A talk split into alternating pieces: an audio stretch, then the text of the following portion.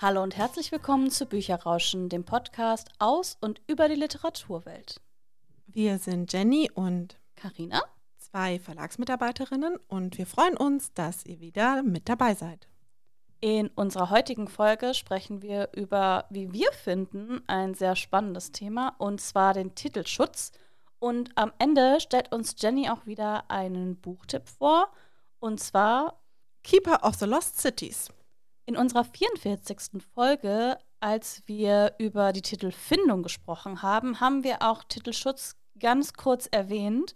Aber wir wollten euch jetzt mal ein bisschen näher erklären, was bedeutet es eigentlich, wenn ein Titel geschützt ist. Denn in Deutschland ist es so, dass Bücher nicht unter dem gleichen Titel erscheinen dürfen. In Ausnahmefällen natürlich schon, aber gerade in dem erzählenden Bereich zum Beispiel darf es keine Bücher geben, die den gleichen Titel haben. Das ist in Deutschland natürlich nicht nur auf Bücher beschränkt, sondern auch auf andere Werke, wie beispielsweise Filme. Es bezieht sich aber auch nur auf Medien untereinander. Also ein Film und ein Buch dürfen den gleichen Titel haben, aber zwei Bücher oder zwei Filme dürfen eben nicht denselben Titel haben. Wie funktioniert es nun aber, dass ein Titel in Deutschland geschützt ist? Stellen wir uns vor, wir haben ein Buch und haben uns einen Titel dafür überlegt. Und diesen Titel kann ich jetzt anmelden, dass der geschützt wird. Das kann ich sogar machen, bevor das Buch überhaupt erscheint. Also zwingend erforderlich, dass das Buch bereits erschienen ist oder dass es gerade erst veröffentlicht wird, ist nicht der Fall, sondern man kann auch im Voraus einen Buchtitel reservieren sozusagen und schon schützen lassen, auch wenn man erst plant, das Buch vielleicht in einem halben Jahr oder auch erst in einem oder in zwei Jahren zu veröffentlichen. Das wird vor allen Dingen auch gemacht bei Reihentiteln. Also wenn man zum Beispiel jetzt den ersten Band herausbringt, meldet man meistens auch schon zu den Folgebänden, sofern man sie hat, auch den Titelschutz an.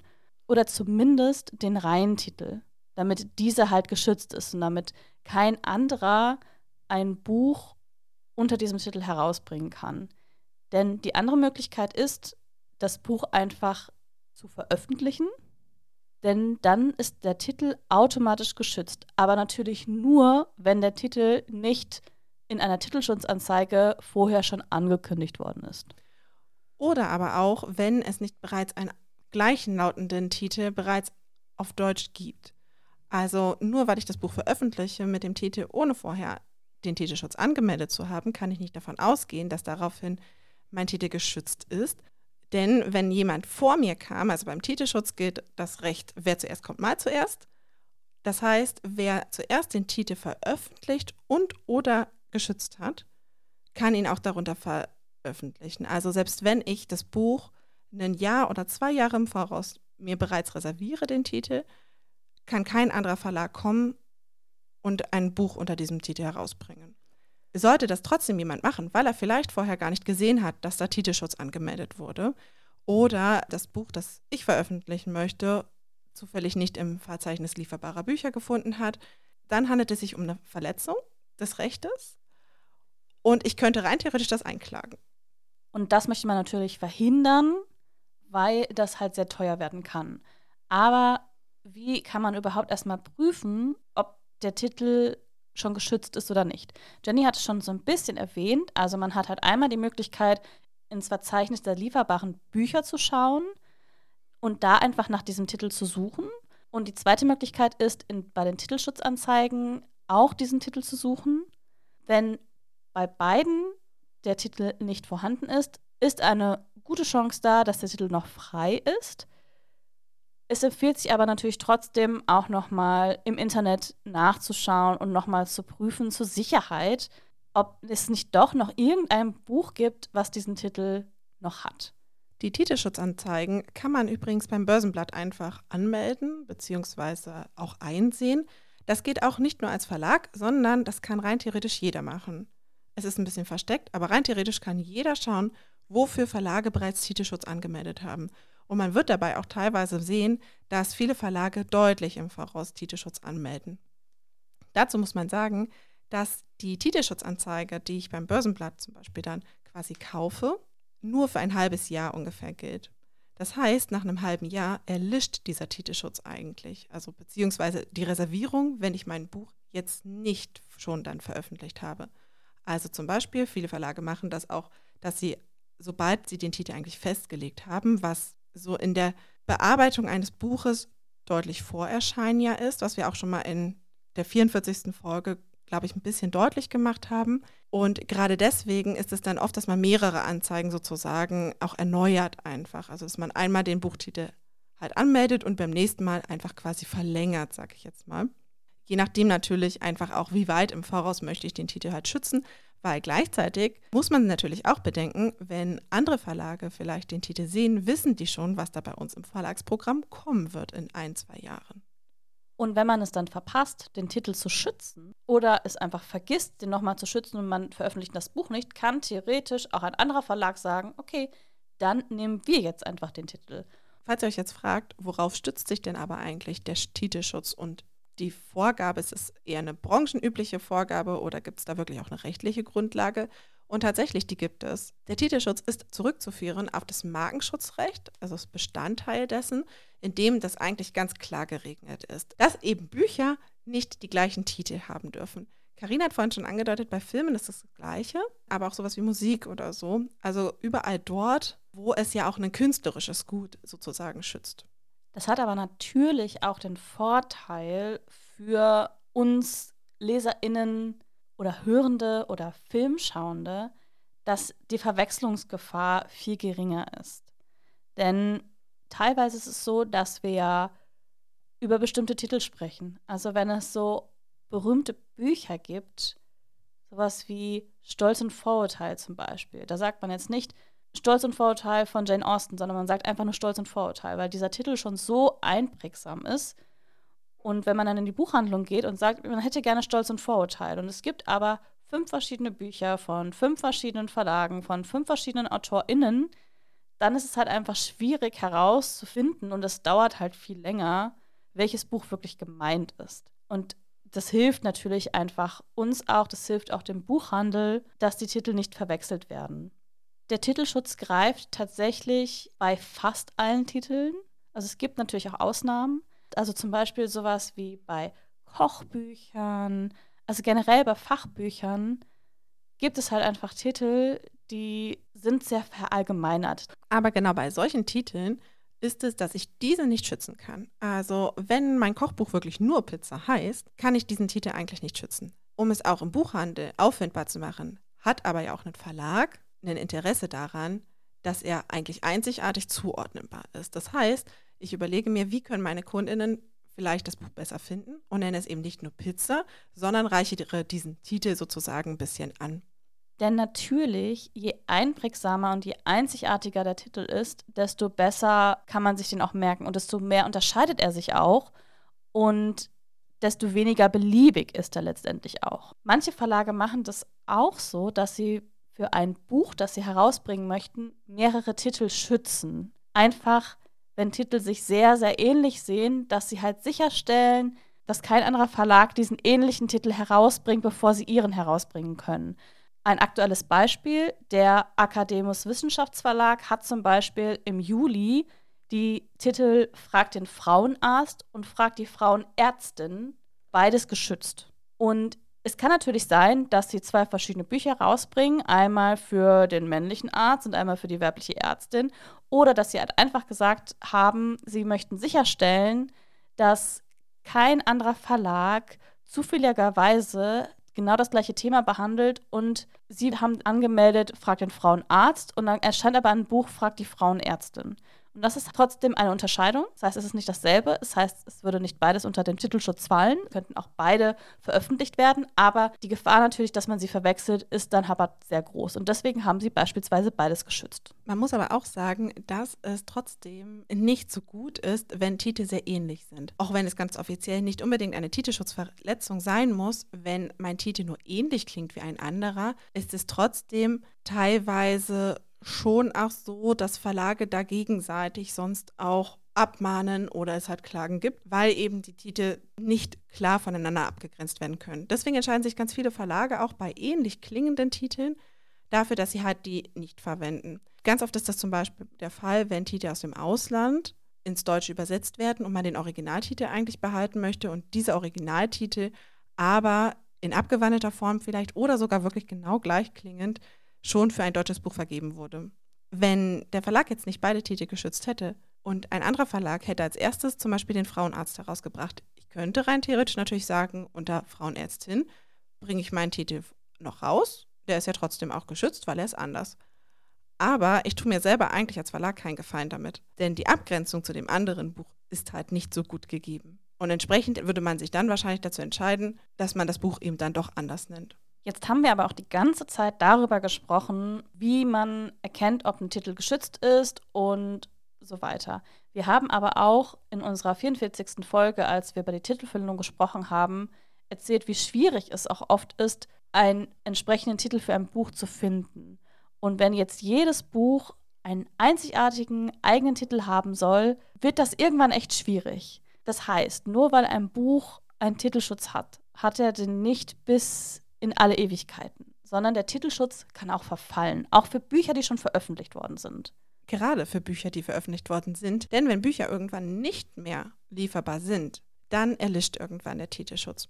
Ist in der Regel bei den klassischen Büchern ab zwei Jahren, also wenn sie zwei Jahre lang nicht mehr lieferbar sind, dann erlischt eigentlich der Titelschutz. Und bei sowas wie Zeitschriften zum Beispiel ist es sogar noch davor. Hängt einfach daran, dass ein Verlag nicht auf Ewigkeiten einen Titel für sich einfach blocken kann und so vielleicht auch den Wettbewerb ein bisschen verzerrt, sondern dass jeder die gleichen Möglichkeiten eigentlich hat. Das bedeutet aber auch, wenn jetzt ein Verlag sagt, okay, wir möchten gerne unseren Bestseller von vor zehn Jahren nochmal neu herausbringen, müssen sie erstmal schauen, ist mittlerweile ein Buch unter diesem Titel erschienen. Und gegebenenfalls haben sie halt vielleicht einfach Pech und können dann das Buch nicht mehr unter diesem gleichen Titel herausbringen. Eine Möglichkeit gäbe es natürlich, weil eigentlich ist es ja eine Titelschutzverletzung, wenn ich ein Buch unter dem gleichen Titel herausbringe.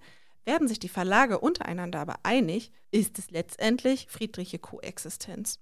Also wenn jetzt Karinas Beispiel, der Bestseller trotzdem wirklich unbedingt unter diesem Titel veröffentlicht werden soll, könnte rein theoretisch der Verlag auf den anderen Verlag zugehen und es dort anfragen. Und dort quasi, manchmal werden dafür dann auch vielleicht Gebühren fällig oder so, aber da sonst im Prinzip eine Einigung vielleicht auch vorantreiben, dass man eben die Möglichkeit hat, vielleicht auch nur für eine kleine Auflage das Buch nochmal zu veröffentlichen.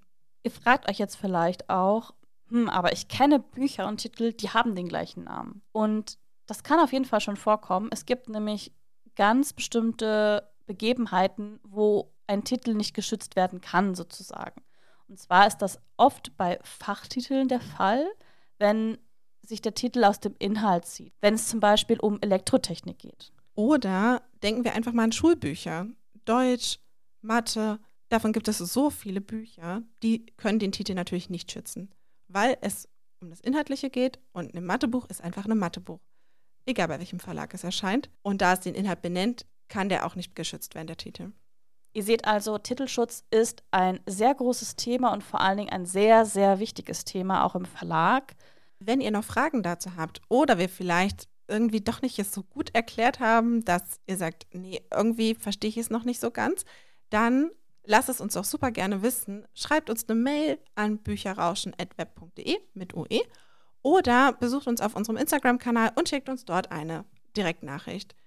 Wir schauen gerne, ob wir eure Fragen sonst noch beantworten können. In unseren Shownotes findet ihr auch den Link vom Börsenblatt zum Thema Titelschutz, falls ihr euch da auch noch mal das genauer anschauen möchtet. Jetzt aber möchte ich super gerne Jennys Buchtipp hören und deswegen gebe ich jetzt weiter an dich. Genau, wir haben ja schon eingangs erwähnt, dass ich euch heute Keeper of the Lost Cities vorstellen möchte. Es ist eigentlich eine Reihe und ich möchte euch heute gerne den ersten Band vorstellen. Die Reihe ist bei Ars Edition erschienen und richtet sich ungefähr an LeserInnen ab zwölf Jahren. Es geht um die zwölfjährige Sophie, die immer das Gefühl hat, dass sie nicht so richtig dazugehört. Sie liebt ihre Familie über alles, hat aber trotzdem immer das Gefühl, eine Außenseiterin zu sein. Hinzu kommt, dass sie, seit sie denken kann, Gedanken der Menschen hören kann, was natürlich nicht dazu beiträgt, dass sie sich besser integrieren kann überhaupt, weil im Prinzip, sobald sie unter Menschen geht, sie halt die Gedanken hören kann und dass sie auch ziemlich überfordert. Eines Tages wird sie im Museum von Fitz überrascht, der ihr eröffnet, dass sie eine Elfe ist und eigentlich unter den Menschen nur getarnt gelebt hat, dass auch ihre Eltern gar nicht ihre richtigen Eltern sind. Er nimmt sie mit ins Elfenreich, wo sie fortan auf eine Elfenschule gehen soll. Sophie ist ganz schön überrumpelt davon, aber folgt ihm, da sie halt, wie gesagt, nicht das Gefühl hat, dass sie wirklich dazugehört und so ein bisschen auch sagt, ach, was habe ich zu verlieren. Aber in der Elfenschule hat sie trotzdem auch noch so ein bisschen ihre Probleme. Sie lernt natürlich ganz, ganz viele neue Sachen, die sie vorher halt eben nicht kannte. Von Zaubern über Alchemie bis hin zu den Umgang mit mystischen Geschöpfen ist auf dem Stundenplan dort alles vertreten. Aber auch bei der Elfenschule ist sie eben trotzdem noch so ein bisschen die Außenseiterin, da Sophie nichts über ihre Vergangenheit weiß. Sie weiß nicht so wirklich, woher sie eigentlich kommt, sie weiß nicht so wirklich, wer sie ist. Und das trägt sie ein bisschen mit sich herum und daran hat sie auch ganz schön zu knabbern, weil es ihr das Gefühl gibt, dass sie trotzdem immer noch anders ist als die anderen. Fühlt sie nur so oder ist sie auch eine Außenseiterin? Also findet sie neue Freunde in der Schule oder hat sie da auch Probleme, irgendwie Anschluss zu finden? Sie findet neue Freunde in der Schule, aber es passieren trotzdem einige Sachen, die halt zeigen, dass sie irgendwie was Besonderes ist, weil sie scheinen zumindest mit ihr zusammenzuhängen. Und Sophie versucht dann auch den, auf dem auf den Grund zu gehen und damit auch so ein bisschen ihre Vergangenheit aufzuarbeiten. Und dadurch wird es auch sehr, sehr spannend, weil wir halt im Prinzip dann rausgehen aus der Schule hinaus und Sophie im Prinzip bei dieser Suche und bei dem Aufklären der sage jetzt mal, Vorkommnisse, ohne viel verraten zu wollen, was wirklich dann geschieht, um halt herauszufinden, warum es eigentlich diese Vorkommnisse in ihrer Umgebung sozusagen gibt, warum sie angegriffen wird, versucht sie auch teilweise auf eigene Faust herauszufinden. Und das bestimmt auch so ein bisschen die ganze Reihe eigentlich. Weil man kann es sich natürlich schon denken, sie ist halt etwas Besonderes, ihre Herkunft ist etwas Besonderes und das wird eben in den weiteren Bänden dann noch aufgearbeitet.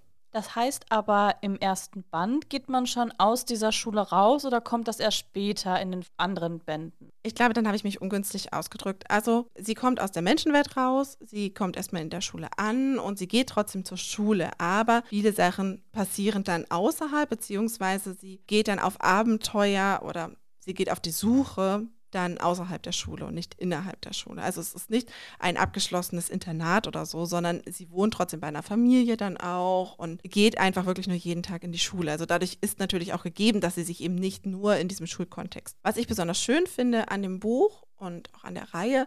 Es ist sehr magisch, es ist sehr zauberhaft, aber es sind die klassischen Zauberer und Hexen, die da jetzt vor uns sind, sondern es sind trotzdem nochmal so ein bisschen andere Wesen. Elfen sind in der Hinsicht auch anders, also sie sind nicht so, wie wir uns das vorstellen, die kleinen geflügelten Wesen, wie wir sie vielleicht aus Sagen oder so kennen, sondern sie sind schon auch näher dran an unserer Vorstellung jetzt von einem Zauberer oder einer Hexe.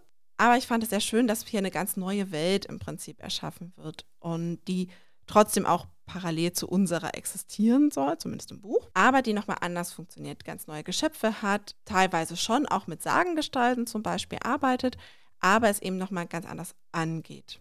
Und in dem Moment, wo sie von der Menschenwelt in die Elfenwelt geht, spielt es dann nur noch in der Elfenwelt oder spielt auch die Menschenwelt noch eine Rolle? Nur teilweise. Wie das so ist, und das haben wir ja auch in vielen anderen Büchern, wo eigentlich die Menschenwelt quasi koexistiert neben einer nicht sichtbaren Welt, sag ich mal, dass natürlich die Geschehnisse in der Elfenwelt Auswirkungen auf die Menschen haben. Beziehungsweise die Elfen so ein bisschen auch ein Auge auf die Geschehnisse in der Menschenwelt haben und da auch magische Sachen passieren, wo die Elfen ein bisschen schützend die Hand drüber halten. Man muss auch dazu sagen, es gibt nicht nur die Elfen als magische Wesen, sondern es gibt noch ganz viele andere Völker, aber es spielt halt eben in der Elfenwelt. Wie gesagt, das ist wirklich eine total schöne Reihe. Sie ist sehr magisch. Sie lässt dann ein bisschen träumen. Sie ist teilweise trotzdem auch recht schwer und sehr erwachsen, wenn man das von einem Jugendbuch sagen kann, weil Sophie sich eben mit ganz, ganz vielen Fragen auch beschäftigt, eben auch zu ihrer Familie, zu ihren Beziehungen auch. Und natürlich in, in dem Kontext auch mit ihrer Vergangenheit, was ich sehr schön finde. Also Sophie ist nicht so ein Mädchen, das einfach in den Tag lebt, sondern sie reflektiert sehr viel und sie hinterfragt auch sehr viel. Das fand ich einen sehr angenehmen Charakter, was aber natürlich auch dazu führt, dass die Handlung teilweise beziehungsweise viel von den Beschreibungen manchmal auch ein bisschen schwer wirken. Nichtsdestotrotz mir hat der erste Band so gut gefallen, dass ich sofort den zweiten Band lesen wollte, weil ich unbedingt wissen wollte, wie geht es mit Sophie eigentlich weiter und wie geht es auch mit ihren Freunden natürlich weiter und auch der Familie, bei der sie halt eben lebt, weil ich die Welt einfach sehr, sehr spannend fand. Die Charaktere alle sehr plastisch. Viele von ihnen fand ich sehr sympathisch. Einige aber nicht, aber ich fand es sehr toll, wie die Autorin es geschafft hat, sie wirklich so zu beschreiben, dass man das Gefühl hat, man ist wirklich mitten dabei und man hat sie wirklich vor sich und man kennt sie. Und das teilweise trotzdem mit relativ wenig Worten. Also eine ganz große Leseempfehlung, nicht nur für Menschen, die gerne Jugendbücher lesen. Wenn ihr jetzt euch also gefragt habt, was ihr jetzt in der Sommerzeit noch alles lesen könnt, dann startet doch mit dieser Reihe, denn es gibt auch mehrere Bände. Das heißt, der Lesestoff geht auch erstmal nicht aus. Und die Reihe wird auf jeden Fall auch fortgesetzt im englischsprachigen Raum, denn es ist eine Übersetzung, gibt es bereits deutlich mehr Bände als im Deutschen. Den Link zum Buch findet ihr ebenfalls in unseren Shownotes, genauso wie unsere E-Mail-Adresse bücherrauschen.web.de mit UE und die Adresse zu unserer Webseite.